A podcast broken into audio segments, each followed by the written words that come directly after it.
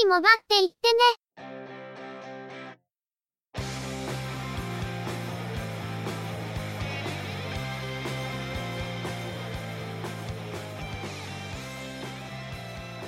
通信業界、モバイル、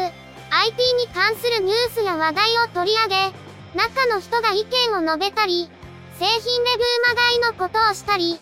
様々な体験について、ご紹介していくポッドキャストです。ゆくもばのおしゃべりはすべて、合成音声によってお送りしています。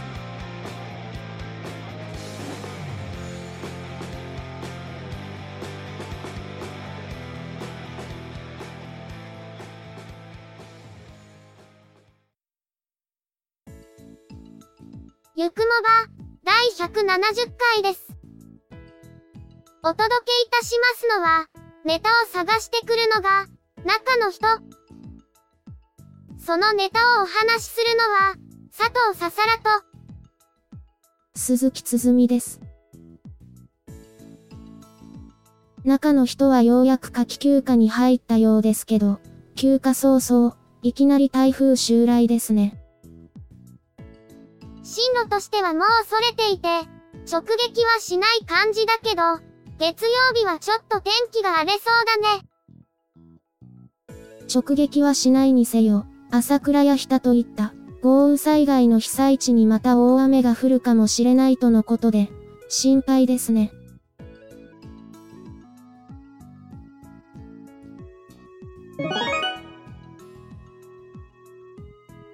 それでは、今回のニュースです。NTT ドコモは、2016年9月から提供している大容量データプラン、ウルトラパックのオプションであるテザリングサービスについて、2018年3月末まで無料とするキャンペーンを延長することを明らかにしました。新たな終了期限は定めておらず、実質的にテザリングサービスが無料化された形になるようです。昨年の秋、大手携帯キャリア各社は大容量データプランを相次いで導入しましたが、テザリングはオプションサービスとして、月額1000円で設定しており、しばらくの間無料のキャンペーンを実施していました。NTT ドコモが無料キャンペーン期間が一番長く、2018年の3月末までとしており、au とソフトバンクは無料期間を延長したという経緯もあります。NTT ドコモでは、ウルトラパック開始後の利用状況から、テザリングサービスが同社のネットワーク設備に大きな影響を与えていないと説明しており、終了期限を定めず、実質的に無料サービスとして提供する方針に転換した模様です。ドコモのウルトラパックをはじめ、各社の大容量データプランについてご紹介をした際、テザリングが有料になってしまうことについて指摘をしたような記憶がありますけど、無料キャンペーン期間の終了を待たずして、ドコモは実質無料化しました。テザリングを無料にして、ネットワーク設備が逼迫するようであれば、有料のまま進めたんでしょうけど、実際はあまり影響を与えるようなことはなかったみたいで、結局無料でも大丈夫ってことなんでしょうね。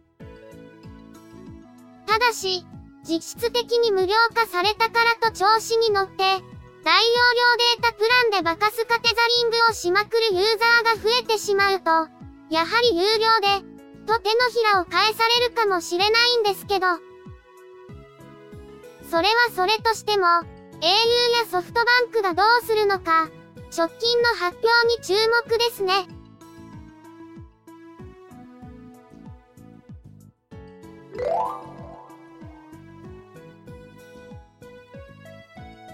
トーンモバイルは MVNO サービス、トーンで販売しているスマートフォン、トーン M15 について、一部に不具合の可能性があるということが判明したためとして、8月1日から販売を一時中止しました。不具合の可能性があるとされた事象について、端末個別の事象であり、すべてのトーン、M15 に影響を及ぼす不具合ではないことが確認できたとのことで、8月4日から販売を再開。トーン、M17 の発売に伴うキャンペーンも同日再開したとのことです。このほか、8月1日から提供開始を予定していた、トーンファミリーの一部機能について、提供を延期することも発表しています。まず、iOS 版のトーン見守りアプリにおいて、スマートフォンのカメラで撮影して利用制限を設定する機能、親子の約束とサマリー機能を追加する予定のアップデートが延期。トーン、M15 を子端末とした場合の親子の約束機能の追加が延期されました。ただし、この2つの延期については、8月5日付で提供が開始されたことから、これはトーン、M15 の一時販売中止が影響したものであると思われます。次に、位置情報に応じて端末の利用制限を実施する、ジオフェンスのロック機能について、提供開始を延期していますが、こちらについては改めて提供開始時期をアナウンスするとのことです。トーン M17 の発表に伴い、先代モデルにあたるトーン M15 は、販売価格の値下げや、新規購入や機種変更の際の特典付与などのキャンペーンが実施されています。今回、一時販売中止の原因となった不具合は、端末個別の問題であり、すべての端末に影響する話ではなかったとのことですが、直近でサムスンやアップ級といった前例もあることから、早めの販売停止に踏み切ったのではないかと思います。不具合事象については明らかにはされていませんが、安全性に言及するコメントがあることから、バッテリーの発火か、それに匹敵する安全性に関わる事象が申告されたのであろうと推測しますけど、何にせよ全体に影響する話ではなくてよかったですね。また、これとは別にトーンファミリーの機能追加の延期がされていますが、こちらについても早めの提供開始を期待したいものです。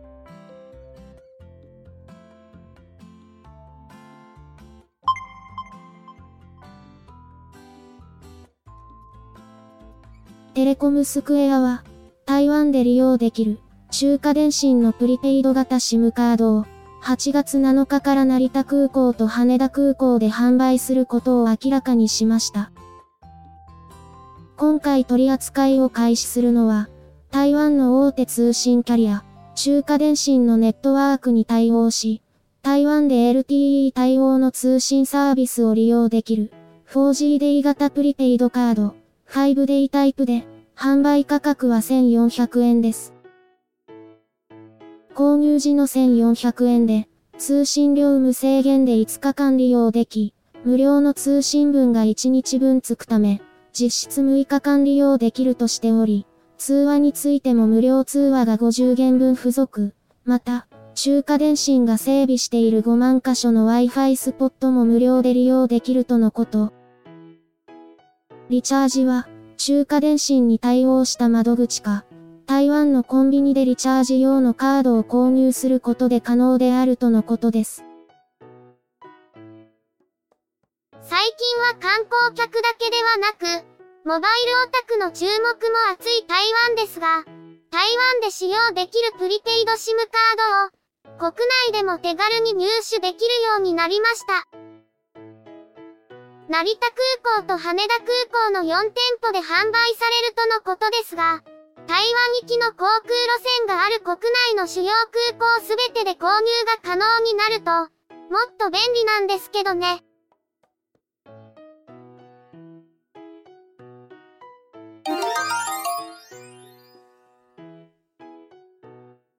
新生コーポレーションは、LTE 通信対応の宅内向け Wi-Fi ルーター、ノバ、ホームプラス CA、フリーを、8月9日に発売することを明らかにしました。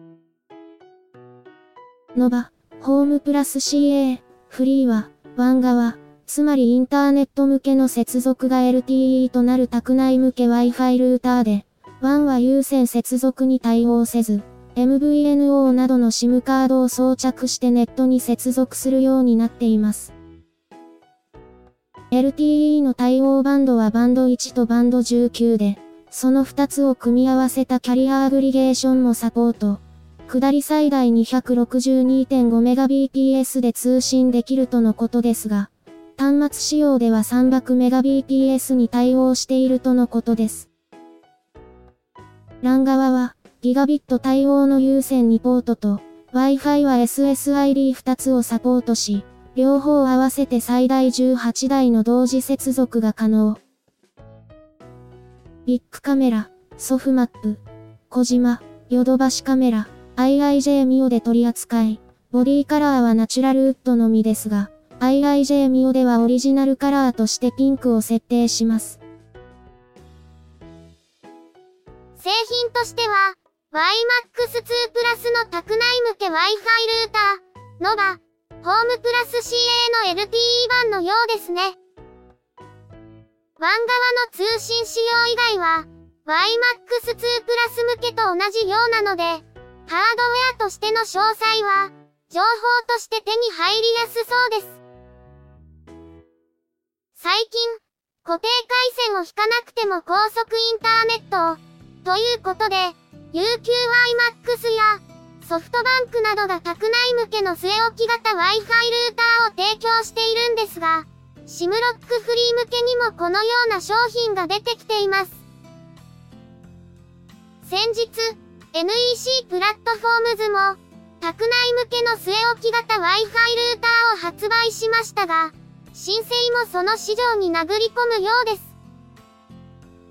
実は、中の人はここ最近、特定の用途向けに、この手のサービスの導入を考えていたのですが、シムロックフリーでも製品が出てきているということで、これは非常に気になる製品だったり、あまりにもタイムリーすぎるタイミングなので、ちょっと驚いているんですよね。中の人がこれを買うとすると、最近活躍していない、マイネオのドコモシムを活用する形になるんでしょうかね。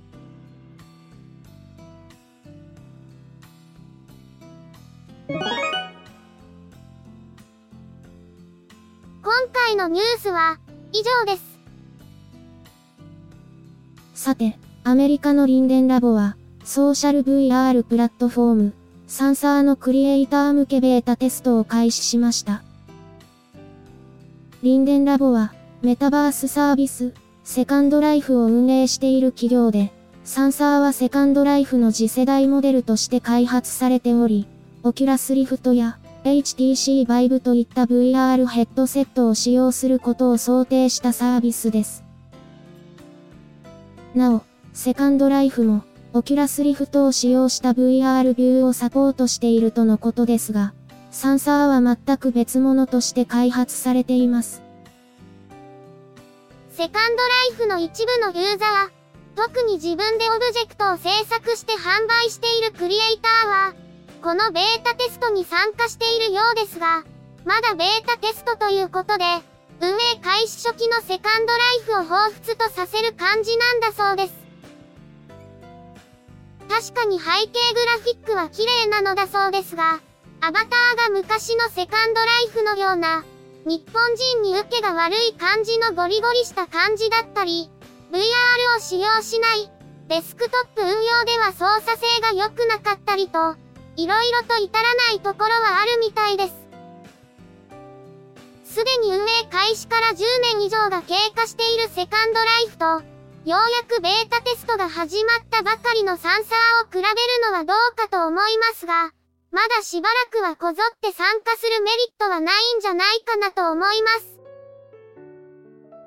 アカウントの作成や、専用ビューアのダウンロードは誰でもできるようになっていますが、かつて日本でセカンドライフが流行った時以上に何ができるというわけでもないようなので、本当にアーリーアダプター向けですね。しかし、あの時の一時的な熱狂が過ぎ去って、今ではセカンドライフなんてオワコン、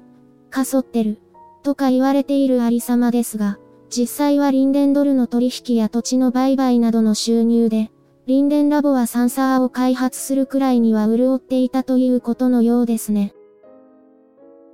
近頃では、システムが要求するスペックと、ユーザーが手軽に入手できるパソコンのスペックが釣り合ってきたからか、それとも MMD などの 3D コンテンツが増えたからか、改めてセカンドライフに注目するユーザーも出てきていて、日本人でも一定数の新規参入者は常にいるみたいです。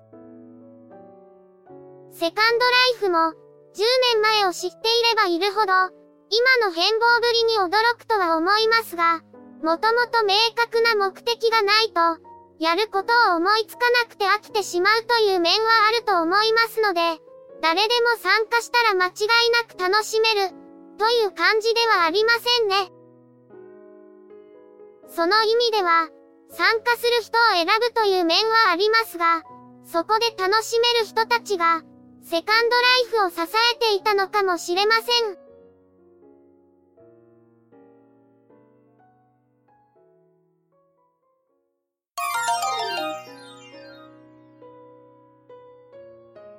ゆくもばでは、お聞きの皆様からのご意見、ご感想などのコメントをお待ちしています。iTunes iOS のポッドキャストアプリからのカスタマーレビューの書き込みのほか、ブログ、Facebook ページへのコメントの書き込み、Twitter アカウントへのリプライ、DM、ハッシュタグ付きのツイートなど、様々な方法を用意しています。いずれの方法でも、いただいたコメントは、中の人はちゃんと目を通していますので、遠慮なくコメントいただけると嬉しく思います。また、いただいたコメントは、ゆくもばの中で紹介させていただければと思っています。ツイッターのアカウントは、at yukumoba、ハッシュタグは、シャープ yukumoba です。ブログ、Facebook ページなどは、番組名でググったら出てきますので、ぜひ、検索してみてくださいね。また、YouTube 動画へのいいね評価、チャンネル登録、コメントもいただけると、続けるモチベーションにつながりますので、ポッドキャストともども、どうぞよろしくお願いします。それでは、今回はこれで失礼いたします。